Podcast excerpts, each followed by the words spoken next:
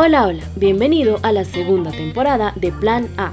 Estaremos haciendo una serie de episodios dedicados a aquellos que no se cruzaron de brazos en esta cuarentena.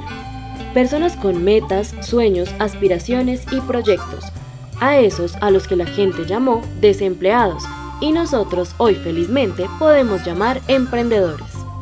Mi nombre es Chanel Melisa Niño y te estaré acompañando a lo largo de estas historias. Este episodio llega a ti gracias a Linify, una app que dará mucho de qué hablar en los próximos días. Hoy estaremos rodeados de flores blancas, rojas, de chocolatinas, peluches, bombas, avatars, fresas con chocolate. ¿Por qué?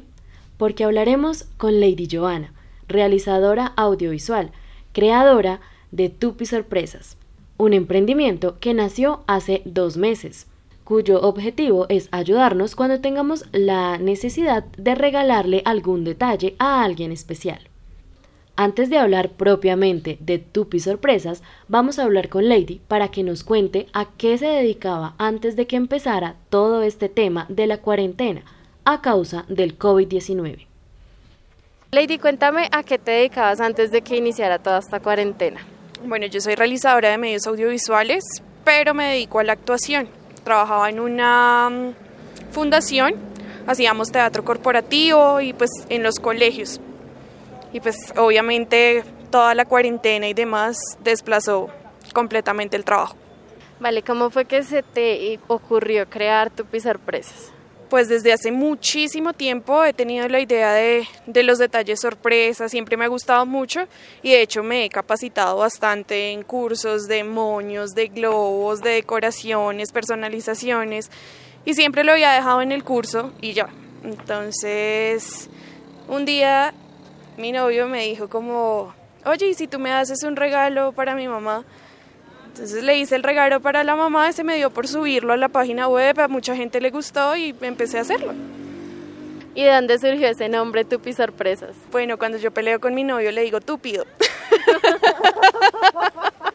ah, muy creativo.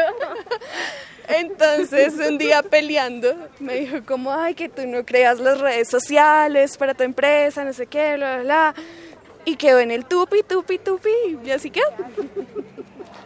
¿Qué productos tienes? Ahorita he notado que has colocado como personalizado de acuerdo a las carreras. Cuéntame cómo esa variedad que tienes.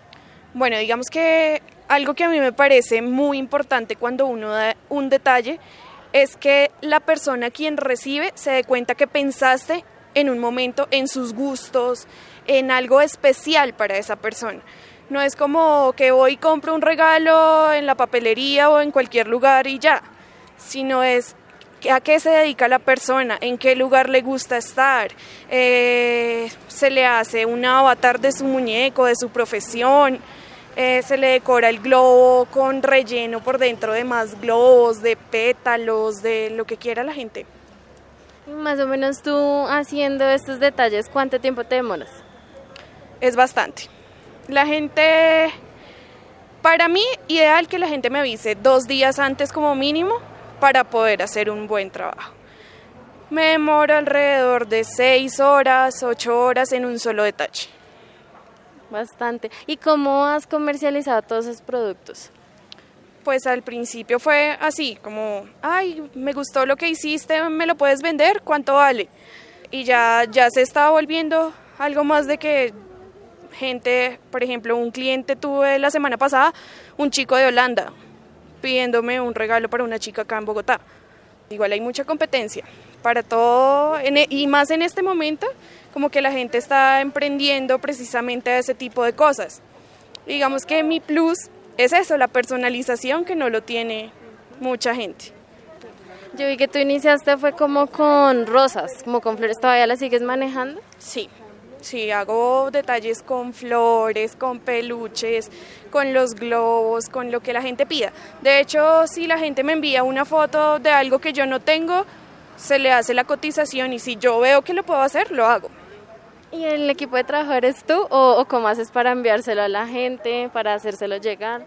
Todo yo. Yo hago, armo, diseño, imprimo, corto, pego, entrego todo.